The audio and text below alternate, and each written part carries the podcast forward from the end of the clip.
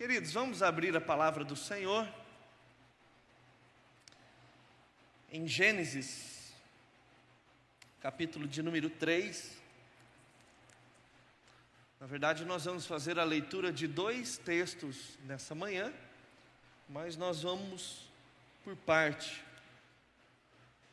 É, gostaria só de lembrar os irmãos para que estejam orando. O pastor Daniel está de férias, retorna na, no dia 1 de fevereiro, e o pastor Rodrigo está cumprindo a quarentena de Covid, tá bom? Então, hoje, se eu não me engano, é o último dia dessa quarentena, mas está bem.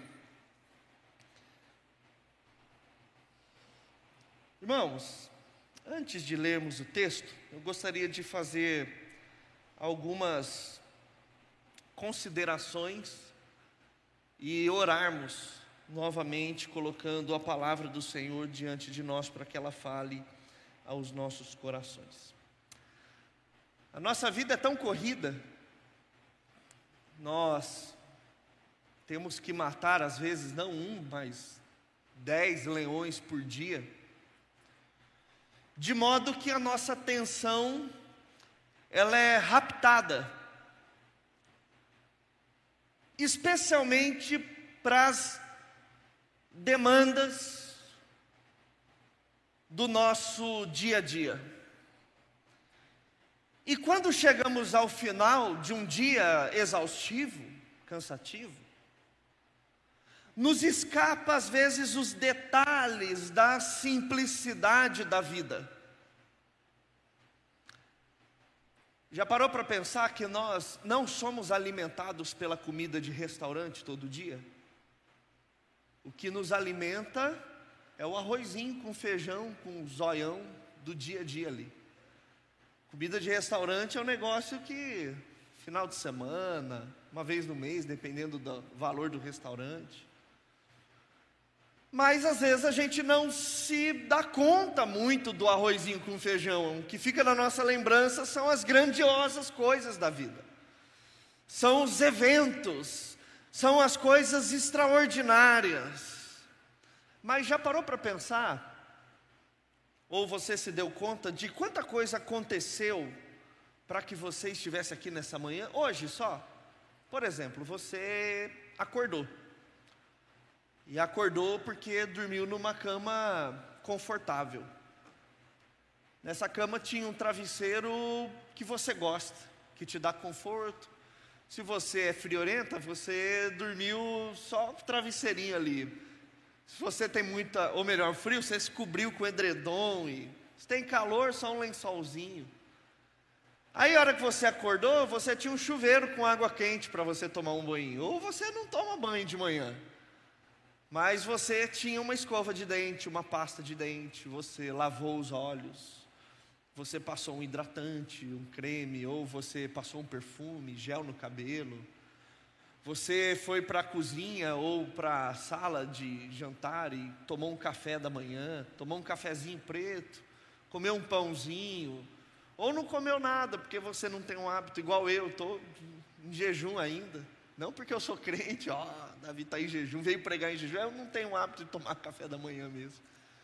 E mas você teve ali a sua geladeira que você poderia ter escolhido alguma coisa, você vestiu um tênis, um sapato, você escolheu uma roupa para estar tá aqui de manhã, você veio de carro, ou se você não tem, tinha um carro, você pegou ônibus, tinha dinheiro para pegar ônibus. Olha quanta coisa aconteceu já nessa manhã, e geralmente essas coisas nós não agradecemos, já são trivialidades. Trivialidades. E parece que aquilo que tem mais impacto na nossa vida é uau, quando a gente ganha ou acontece alguma coisa, e a gente chama isso de conquista. Isso faz a diferença. Mas as coisas simples, a gente não dá conta, ela passa desapercebida e muitas vezes ela nem, nem chega ao ponto de alegrar o nosso dia. Será que hoje nós estamos alegres e felizes só por tudo isso que já aconteceu nessa manhã? Tem uma igreja que você pode vir ouvir a palavra, gente que você conhece, são teus amigos, novas amizades que você está fazendo. Será que só isso já alegra o nosso dia? Mas parece que essas coisas passam de modo desapercebido, como muitas outras coisas. E uma das coisas que passa desapercebido no nosso dia a dia, que talvez e muitas vezes não trazem alegria, é o fato maravilhoso, extraordinário da obra de Jesus Cristo na cruz. Aquilo que ele fez por nós. Tem muita gente que não se satisfaz com a informação de que Cristo resolveu uma vez por todas o nosso problema de uma eternidade longe do Senhor. Raras são as vezes que nós acordamos de manhã e estamos jubilosos e alegres, agradecendo Deus, obrigado pela obra de Jesus Cristo em nossas vidas. Parece que isso já se tornou uma, algo trivial e nós sempre estamos falando: Deus, o que o Senhor vai fazer de novo? Qual é a novidade? Qual é a grande e espetacular bênção que vai chegar para me alegrar? Porque a coisa está difícil. E aí parece que o simples, mas não simplista ato extraordinário da obra de Cristo que venceu a morte, venceu o inferno, se torna secundário. Realmente, a gente se preocupa mais com as contas, com os boletos, do que a gente acorda no dia pensando na grande obra de salvação de Jesus Cristo, que ainda que esse mundo vá pelo buraco e um dia ele irá mesmo, a nossa esperança não se findará. E o texto que nós vamos refletir nessa manhã, ou os textos, eles vão mostrar justamente isso. O tamanho da tragédia e o tamanho da dádiva das nossas vidas. Que Cristo, Ele trouxe para cada um de nós. Então, eu queria, antes de fazer a leitura do, de Gênesis capítulo 3, a partir do verso 22, que nós pudéssemos orar mais uma vez. Senhor, obrigado pela palavra do Senhor que será lida e exposta diante dos nossos corações e diante dos nossos olhos. Que o Senhor fale conosco. Sem dúvida alguma, o Senhor nos trouxe nessa manhã, porque o Senhor tem algo a falar para cada um de nós. E é isso que nós esperamos, ó Deus. Que o Senhor traga a tua palavra às nossas vidas e aos nossos corações. Em nome de Jesus. Amém. Vamos fazer a leitura, Gênesis 3, a partir do 22. Aqui é o relato logo depois do homem e a mulher terem comido da árvore do conhecimento do bem e do mal. Então o Senhor Deus disse: Eis que o homem se tornou como um de nós, conhecedor do bem e do mal. É preciso impedir que estenda a mão, tome também da árvore da vida, coma e viva eternamente. Por isso, o Senhor Deus o lançou fora do jardim do Éden, para cultivar a terra da qual havia sido tomado. E depois de lançar fora o homem, Deus colocou querubins a leste do jardim do Éden e uma espada flamejante que se movia em todas as direções para guardar o caminho da árvore da vida. Louvado seja Deus pela Sua palavra. Irmãos, esse texto que, nos, que nós acabamos de ler, ele nos mostra o cenário triste, trágico e devastado da nossa origem e da nossa história. Havia um acordo cósmico entre Deus e sua criação, Adão e Eva. A gente chama isso de solidariedade da raça. Toda a raça humana estaria solidária e está solidário ao ato de Adão e ao ato de Eva.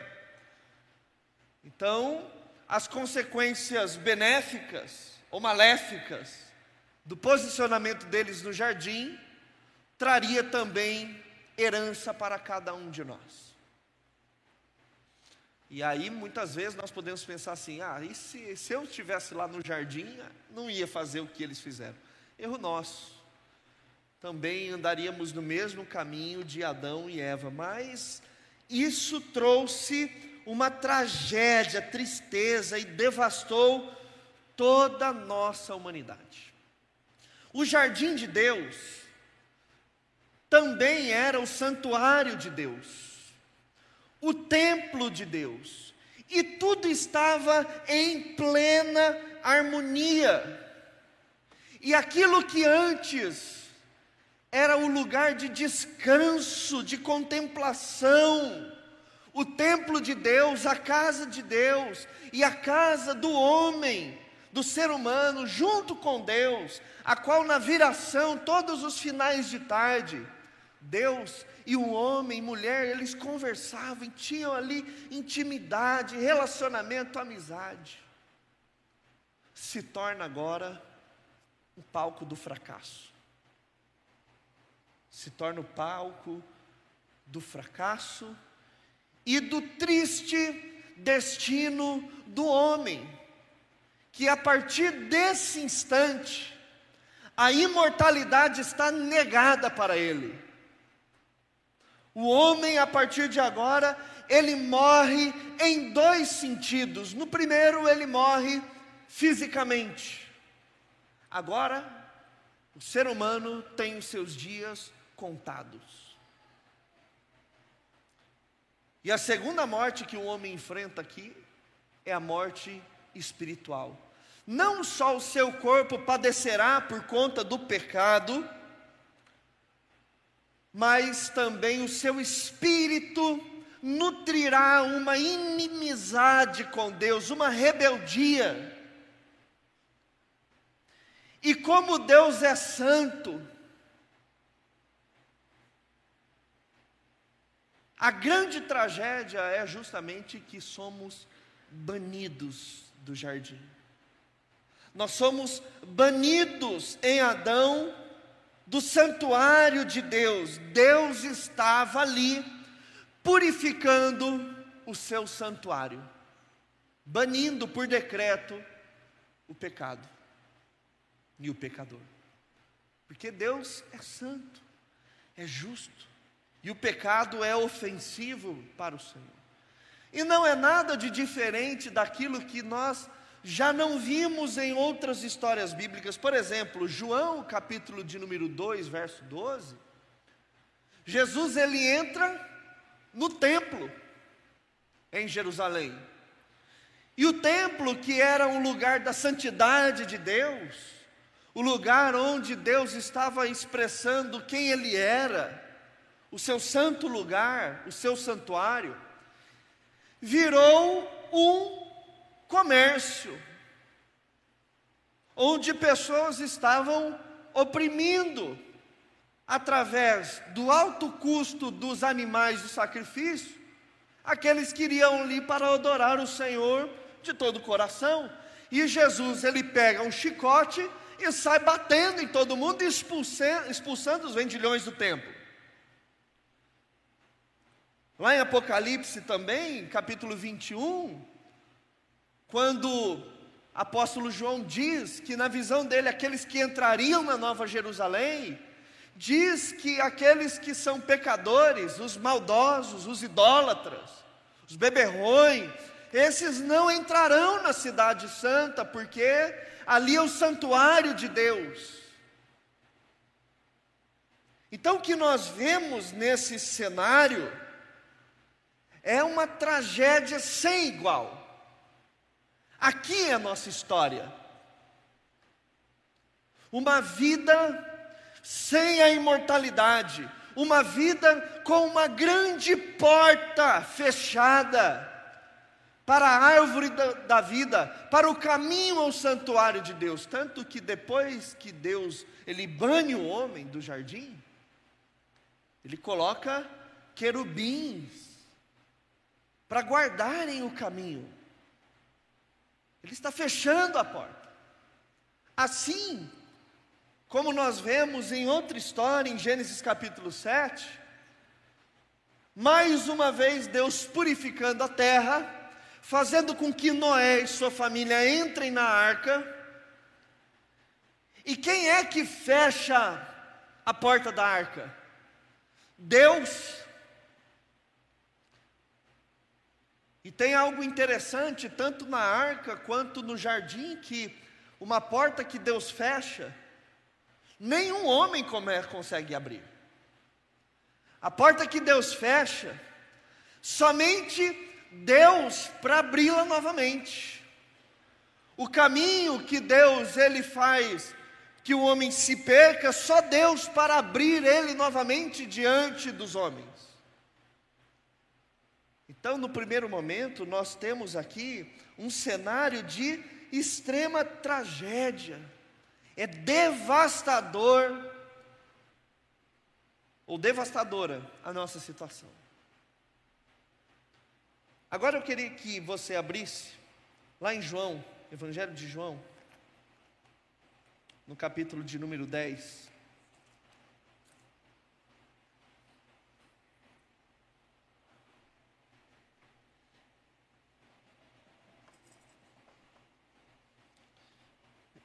Evangelho de João, capítulo 10, a partir do verso 1.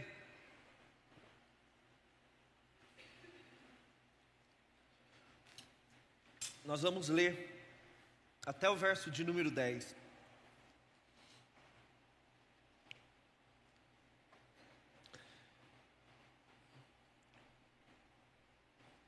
Diz assim a palavra do Senhor: Em verdade, em verdade lhes digo,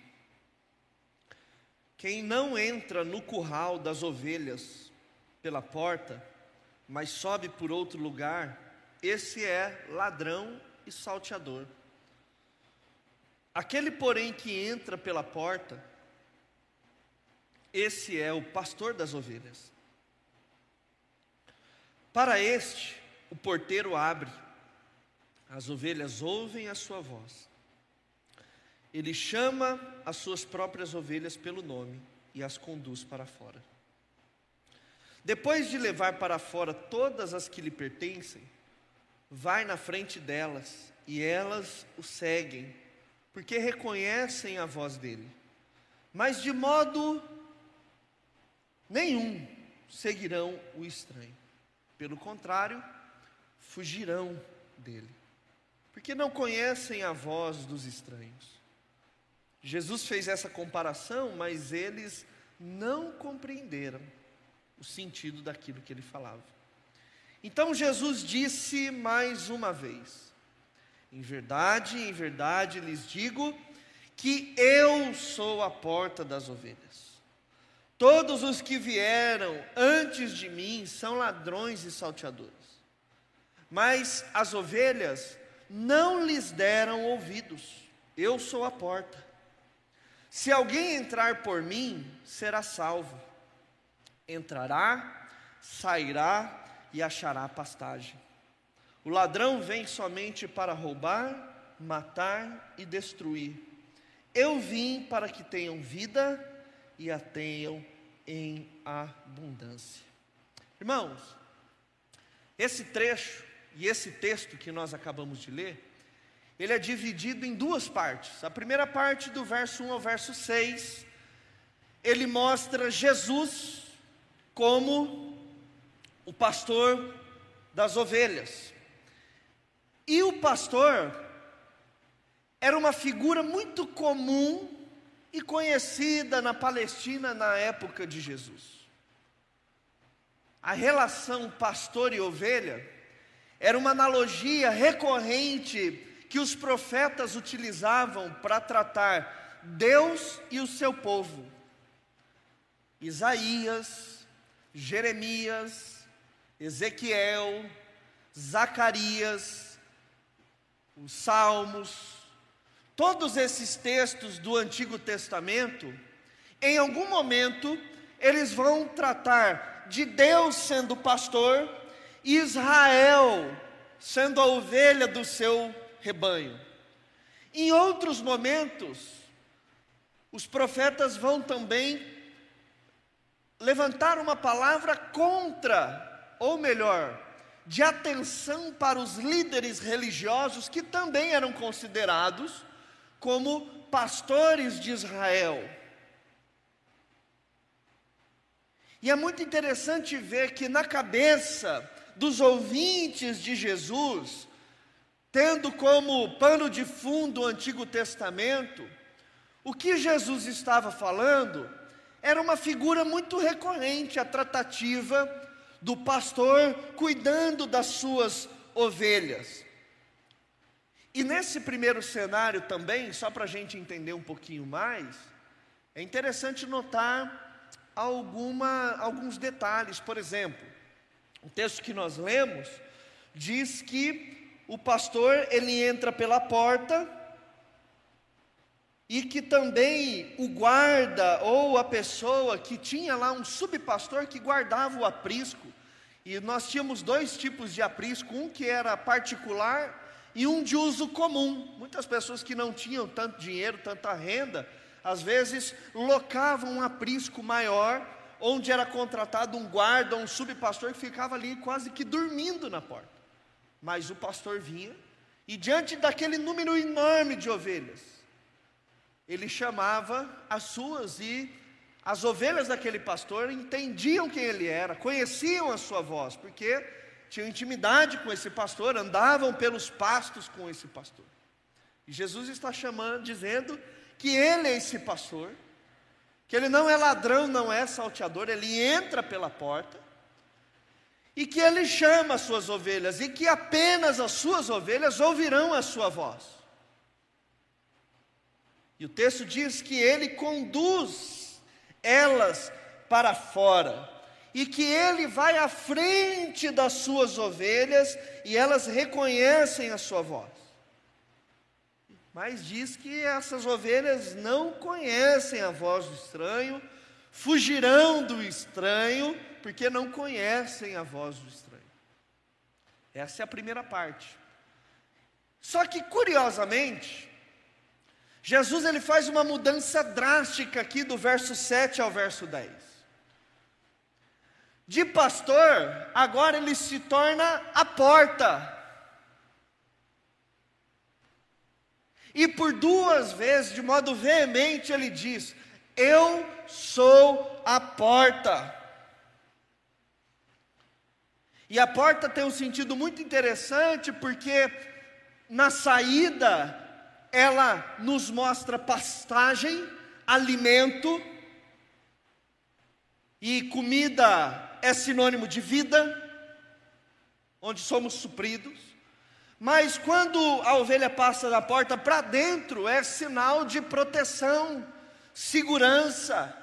A ovelha, depois de se alimentar e ter, ser suprido na sua vida, voltará para o lugar de descanso.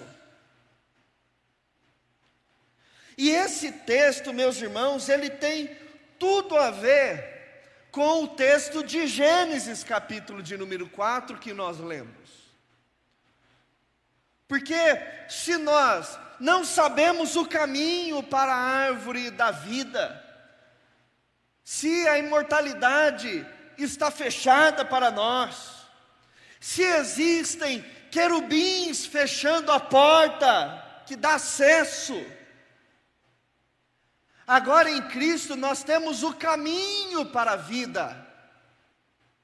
E não só é o pastor que vai à nossa frente, nós vamos seguindo ele, para que a tragédia da nossa vida seja revertida. Mas como agora ele é a porta e nós passamos por ele também, nós também temos acesso por ele.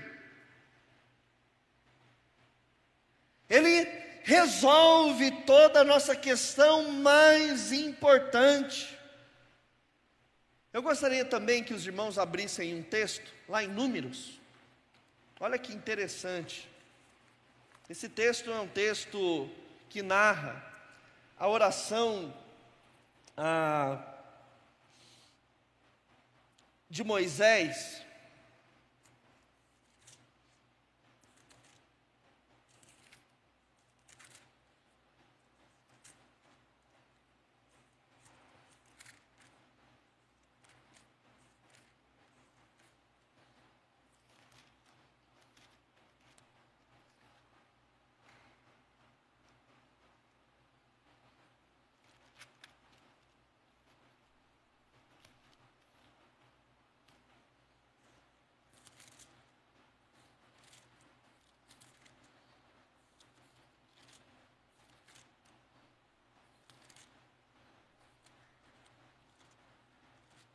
Deixa eu só achar ele aqui, irmãos. Eu achei que eu tinha anotado aqui a referência, mas.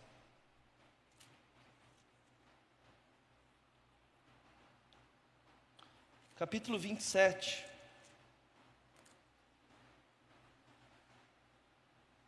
Quando Moisés está orando de Deus, a Deus sobre um substituto, alguém que conduziria o povo para a terra.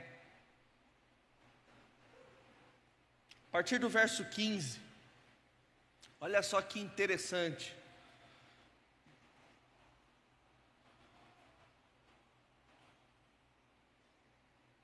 Então Moisés disse ao Senhor: Que o Senhor, autor e conservador de toda a vida, ponha um homem sobre esta congregação, que saia adiante deles que entre adiante deles, que os faça sair e que os faça entrar, para que a congregação do Senhor não seja como ovelhas que não têm pastor.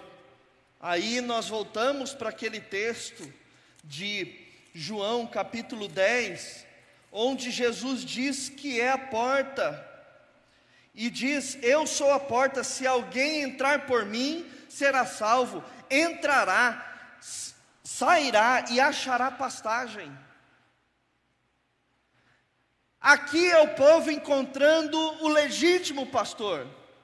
E o mais maravilhoso disso é que o verso 10 diz o seguinte: o ladrão vem somente para roubar, matar e destruir. Eu vim para que tenham vida e tenham em abundância. E a palavra abundante no original grego significa inclusive eternidade. Então, o que Jesus está fazendo é nos dando tudo aquilo que nos foi tirado no Éden. Quando Jesus se coloca com o simbolismo de porta, não é qualquer porta, meus irmãos e minhas irmãs, mas é a nossa passagem para a vida eterna novamente. É revertendo uma vez por toda aquele cenário trágico. Transformando aquilo que era um cenário devastado em um santuário novamente. Deus em Cristo está nos recolocando no lugar da sua habitação. Deus em Cristo está nos devolvendo para o santuário, através da purificação nele. Nós estamos voltando para a nossa casa, voltando para o nosso lar. Jesus, ainda no Evangelho de João, no capítulo 14, 6, ele diz que ele é o caminho. O caminho para onde? Se não, para que possamos novamente entrar no jardim de Deus, da onde havíamos sido banidos por conta do pecado.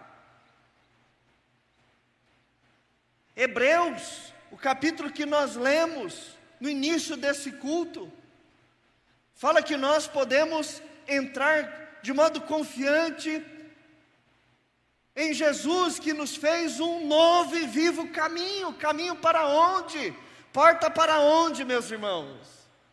Senão, para que de novo ou novamente nós pudéssemos tomar parte da vida abundante, tomar parte da eternidade.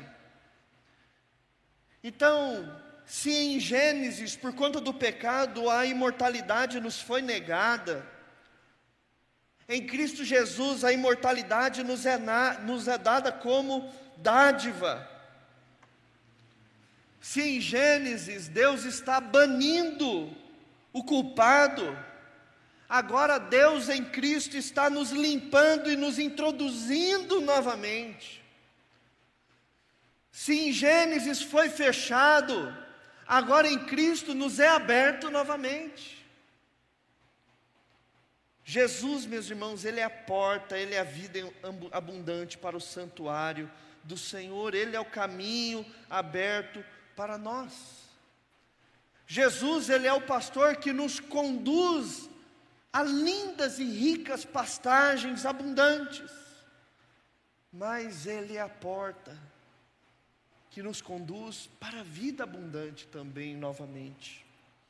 Irmãos, nessa manhã, o alvo dessa reflexão é fazer com que a gente perceba aquilo que muitos dos nossos dias desconsideramos. Aquilo que às vezes a correria do dia a dia impede de vermos a bênção e a alegria da dádiva do maior presente de todos, que é a salvação em Cristo Jesus. Se nós acordarmos de manhã e nos lembrarmos dessa história, isso trará satisfação, mudará o nosso dia. Quando acordamos de manhã e percebemos que fomos banidos, que temos um destino de morte pelo pecado, mas ainda assim nos lembrarmos que Jesus é a porta, que Jesus é o pastor que nos conduz. Certamente isso mudará o nosso dia. Vamos perceber o quanto somos amados, quanto somos queridos por Deus. Tá certo que as coisas nem saem como nós gostaríamos muitas vezes. Mas isso não significa que Deus nos abandonou ou que Ele nos deixou. Não significa que Ele não pensa em nós. Não significa que Ele não tem algo bom para nós.